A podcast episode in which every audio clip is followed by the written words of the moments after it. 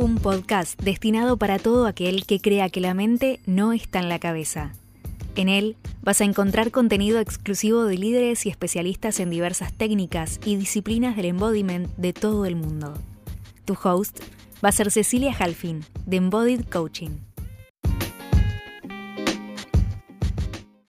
Hola, bienvenidos a un nuevo capítulo del podcast. Hoy voy a estar charlando con Kiara Esperanza, que es facilitadora del método Somatic Experiencing. Hola, Kiara, ¿cómo estás? Hola, Ceci, ¿cómo va?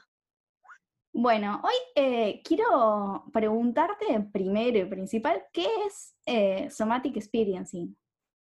Bien, Somatic Experiencing es un abordaje terapéutico psicocorporal que fue desarrollado por el doctor Peter Levine más o menos en la década del 70.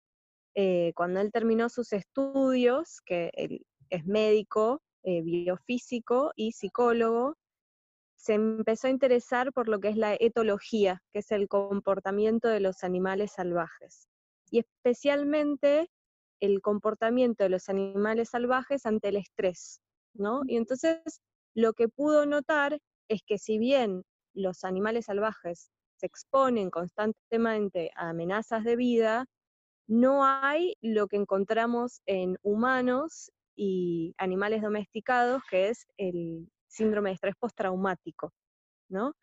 Entonces, a través del estudio de ver por qué sucedía esto, que es básicamente al no estar culturalizados, ¿no? Si nosotros tenemos la situación de eh, una liebre que está siendo corrida por un zorro, por ejemplo, ¿no? Entonces, en el cuerpo se activa el sistema simpático, se activa el cortisol, la adrenalina, y esa liebre está como dispuesta a correr por su vida, porque luchar sería un poco complicado con un zorro, ¿no?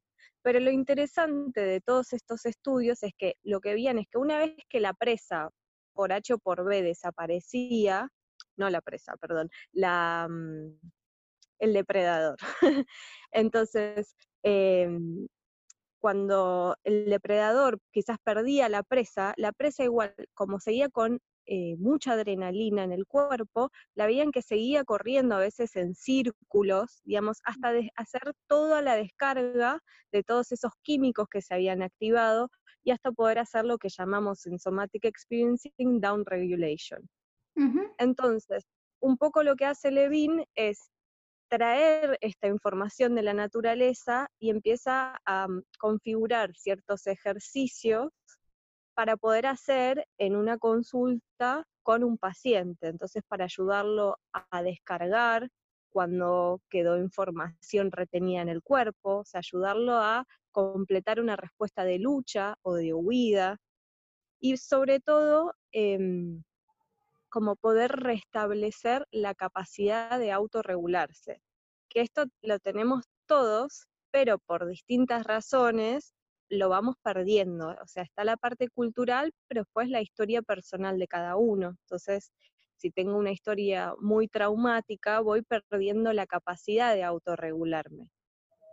¿Y mm, esta metodología es solo para estrés postraumático o se puede utilizar para no sé, para otras cuestiones. No, no, se puede trabajar de un montón de maneras, digamos. Eh, sí es muy efectivo en lo que es estrés postraumático y de hecho Levine trabaja mucho con soldados que vuelven de Irak y de Afganistán, pero se puede trabajar tanto para afecciones más psíquicas o también físicas, ¿no? Por ejemplo, Em, para prepararme antes de una cirugía, justamente para que mi sistema nervioso esté lo más regulado posible y que el impacto de esa cirugía, que es una amenaza, o sea, el sistema nervioso lo va a leer como una amenaza, porque, em, digamos, uno está dormido, en general cuando es una cirugía con anestesia general, por ejemplo, uno está dormido y si bien no se da cuenta, el sistema nervioso toma esa información, como esas intervenciones, como un, riesgo de vida o amenaza. Entonces, yo puedo trabajar con un paciente tres meses antes de una operación, por ejemplo, para que llegue bien regulado, y luego se, ha notado que eh, la recuperación suele ser mucho más rápida y mejor. cuando la persona puede manejar ese estrés. Es re, interesante esto, yo no sabía, se usa como para prevenir entonces también eh, alguna situación traumática. Sí, exactamente. O sea, como para prepararse, justamente la idea es, más allá de lo que uno puede trabajar de los traumas que ya tuvo, la idea también es recuperar la capacidad de autorregularse para tener más resiliencia, para poder em, como enfrentarse a lo que viene. De hecho, una, vez que uno empieza a estar más regulado, también puede ayudar, si tiene hijos, por ejemplo, a que esos hijos, o sea, manejar las situaciones que podrían ser muy traumáticas y que, los, que el chico pueda ir resolviéndolo, por ejemplo. Claro. Y Kiara, yo te encontré a vos por teoría polivagal. ¿Cómo es eh, la conexión del trabajo de Peter Levine con la teoría polivagal? Bien, entonces eh, la teoría polivagal justamente trabajaría con, por ejemplo, cuando hablamos de las respuestas de, lucha y de huida, estamos hablando del sistema simpático, ¿no? Entonces, son los que primero se relacionaron con lo que es el estrés postraumático, pero no son las únicas dos respuestas que hay. También tenemos la respuesta del congelamiento y eso está ligado a el sistema vago dorsal, que es un nervio que va desde el diafragma hacia abajo, está muy relacionado a las vísceras y a la parte reptiliana del cerebro. Es como el primer nervio que apareció en los seres vivos. Y, por ejemplo, si pensamos, serían esos peces que aparecieron con, en el comienzo de la vida, ¿no? Eh, en la tierra, que eran unos peces que estaban bien, bien, bien en el fondo del mar todo oscuro y ni siquiera se movían para alimentarse, era abrir la boca y que entre el pescadito, ¿no? Entonces lo que genera este nervio es la inmovilización, que sirve para dormir, para digerir, pero también muchas veces cuando la carga, digamos, o la amenaza es muy, muy, muy, muy fuerte y no puedo ni luchar ni huir, aparece el congelamiento que puede venir con desmayos, por ejemplo, con disociación e incluso con despersonalización. O sea que eh, complejiza mucho más lo que son las respuestas ante la amenaza. Y lo que habla, por ejemplo, este tipo de respuesta es que en realidad la carga de adrenalina de la lucha huida queda debajo de ese congelamiento. Entonces, en apariencia parece que no le pasa nada a la persona, pero en realidad tiene una carga impresionante. Claro. Ahora, perdón. sí. Perdón, porque esto eh, yo cuando lo empecé a estudiar a mí me re sorprendió porque generalmente cuando se habla de una persona que está disociada o que está congelada, no se habla de adrenalina, de estrés, se habla de todo lo contrario. Eh, esto fue como uno de los grandes insights que, me dio eh, estudiar la teoría polivagal. Totalmente. Es que de hecho, bueno, el grafiquito muestra, ¿no? La curva del simpático que va subiendo, subiendo, subiendo, y en realidad hay un momento donde sube tanto que el simpático que estaba abajo empieza, el parasimpático que estaba abajo empieza a subir y lo sobrepasa, ¿no? Esto es muy notorio, también lo pudo ver en los animales, es muy común que cuando, por ejemplo, el león agarra a, no sé, una gacela, eh, el estrés es tan, tan, tan alto, ¿no? Como la amenaza justamente, y ya no puede huir ni luchar, que se hacen los muertos, ¿no? Y es como, y la cantidad de químicos que, que se activan ante esa amenaza es tal que también hay una cuestión biológica y química que sucede, ¿no? No es solo aparentar y entonces se quedan ahí y a veces zafan y eh, el depredador se va porque no se comen un animal muerto. Y ahí de vuelta, por ahí se quedan un rato así como que parecen muertos, hasta que de repente de a poquito empiezan a temblar para descargar toda la carga que había quedado y vuelven, ¿no? A, comer, a pastar, ¿no? Vuelve el, ventral y la regulación, de alguna manera. Eh, eh, entonces, Perdón. Eso es lo que pasa. Sí, decime. No, que capaz los que están escuchando el podcast no saben lo que es ventral. sí, perdón. Hablamos un poquito de, lo que es ventral. Sí, dale. Sí, sí. Entonces, eh, tenemos el sistema simpático y el parasimpático. Dentro del parasimpático tenemos el nervio vago dorsal, que es este que está debajo del diafragma, y con los mamíferos apareció el nervio ventral, que es del diafragma hacia arriba y es el, el, que está relacionado a la mirada, por ejemplo, a las expresiones faciales, y es también el más autorregulador, digamos, justamente el, el nervio, el, ventral es el que nos hace conectar, es el responsable de la conexión social. De hecho, se desarrolla durante los primeros meses de vida, sobre todo, ¿no? Vieron como cuando los bebés eh, te miran fijo y en el momento que pierden por ahí la, la, mirada de la madre o alguien con quien se sienten seguros, es como que se desorientan y se desesperan, ¿no? Como a través del vago ventral se puede transmitir seguridad, tranquilidad o todo lo contrario. Este, este nervio es el responsable de eso. ¿no? Las emociones están muy ligadas al nervio vago ventral, sobre todo la expresión de ellas. Kiara, quería preguntarte qué pensás respecto a esta conexión del vago ventral con la conexión con otros, cómo nosotros nos regulamos a través de, un, de una relación sana con un otro, cuando ahora, eh, a través del confinamiento, estamos expuestos a que la conexión denota alguna, algún peligro. Mm. Y, perdón, voy a aclarar esto. Estamos hablando en abril 2020, por si alguien llega a escuchar el podcast en algún otro momento. Estamos eh, en cuarentena debido a una pandemia. Bueno, ¿qué, pensás de esto? A una pandemia mundial. Eh, sí, es muy paradójico porque es eso, digamos, para los mamíferos sobre todo, lo que nos da tranquilidad y seguridad es la conexión con otros, ¿no? Y es muy usual, es como, siempre es, es muy obvio en los niños, por ejemplo, ¿no? Si un nene está asustado o le duele algo, tiene miedo, lo primero que va a hacer es buscar a una persona con la cual tiene confianza y contacto para pedir ayuda. ¿No? Entonces, porque eso es em, como lo más primitivo en nosotros, digamos, está esa cuestión mamífera de conectar. Entonces, eh, es un momento de mucha incertidumbre, de miedo, de caos, ¿no? De, es como que la cuestión de la muerte y la enfermedad están constantemente rodeándonos y obvio que lo primero que queremos y lo que nos ayudaría a regularnos sería poder estar con la gente que queremos, pero al mismo tiempo em, eso es lo que es peligroso. Entonces se produce una especie de cortocircuito en el, mm. ¿no? en el sistema nervioso, porque es como lo que yo siempre supe, que es lo que me ayuda a regularme, de repente es lo que es la amenaza. ¿no? como, por eso también es tan importante esto de mantenerse en contacto.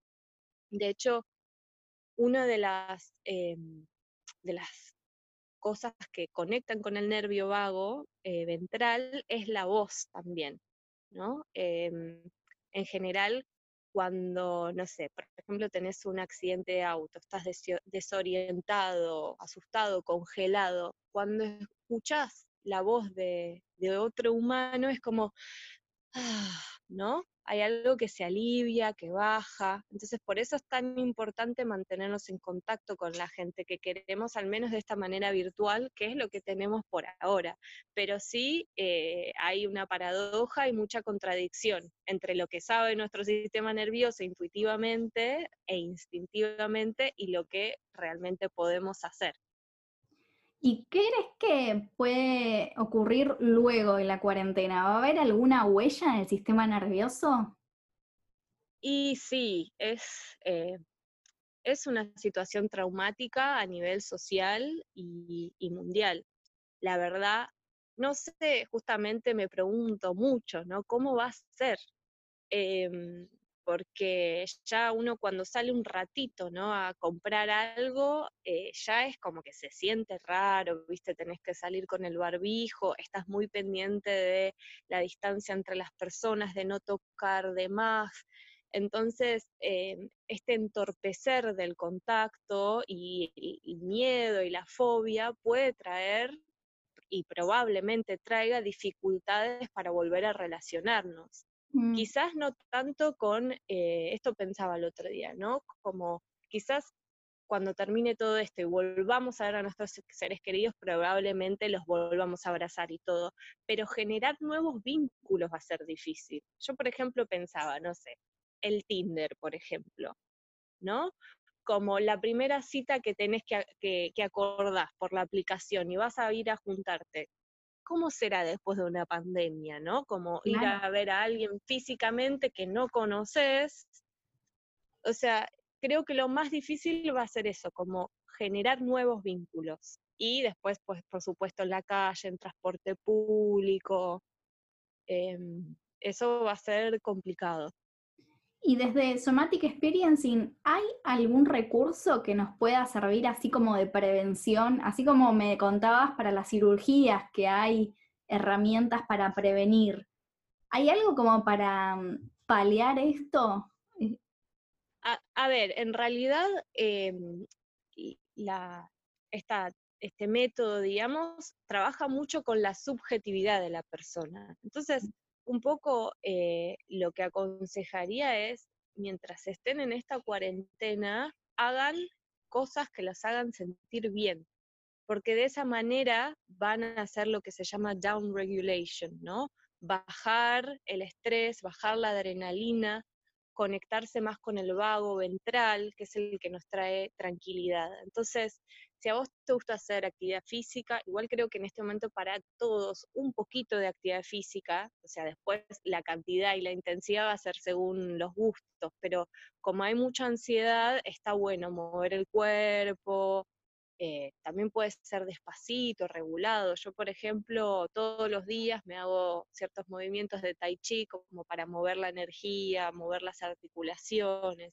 Si hay días que tengo un poco más de energía, me hago unos saludos al sol, como creo que esto también es importante, como ir haciendo, o sea, actualizar todos los días cómo nos sentimos, saber que es re normal estar ansioso, estar asustado, estar angustiado, em, y, poder lidiar con eso, ¿no? Como, bueno, va a pasar, no es que mm. eh, es, digamos, somos así para siempre porque lo estamos sintiendo. Entonces, luego por supuesto, no consumir mucha información sobre, digamos, ya sabemos, o sea, consumir lo mínimo indispensable para saber cómo sigue y todo, pero eh, intentar no engancharse con las cosas que llegan por WhatsApp, ¿no? y, y, eso, si te gusta cocinar, cocinar, si te gusta tocar la guitarra, tocar la guitarra, o sea, realmente conectarse con el placer y entender que conectarse con el placer es conectarse con la propia salud también, que es una herramienta para estar más saludable. Bueno, alrededor del placer igual hay un montón de creencias, hay todo un trasfondo. Pero para resumir, digamos que habría que ser más compasivo justamente en este momento con uno mismo, ¿no? Sí, totalmente.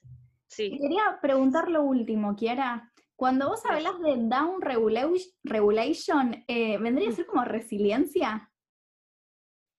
Eh, en realidad no, son dos cosas distintas. el down regulation, sí, es ese momento justamente, digamos, como en que bajamos el simpático y mm. sube el parasimpático. Sería mm. ese momento de la curva, ¿no? Entre simpático y parasimpático.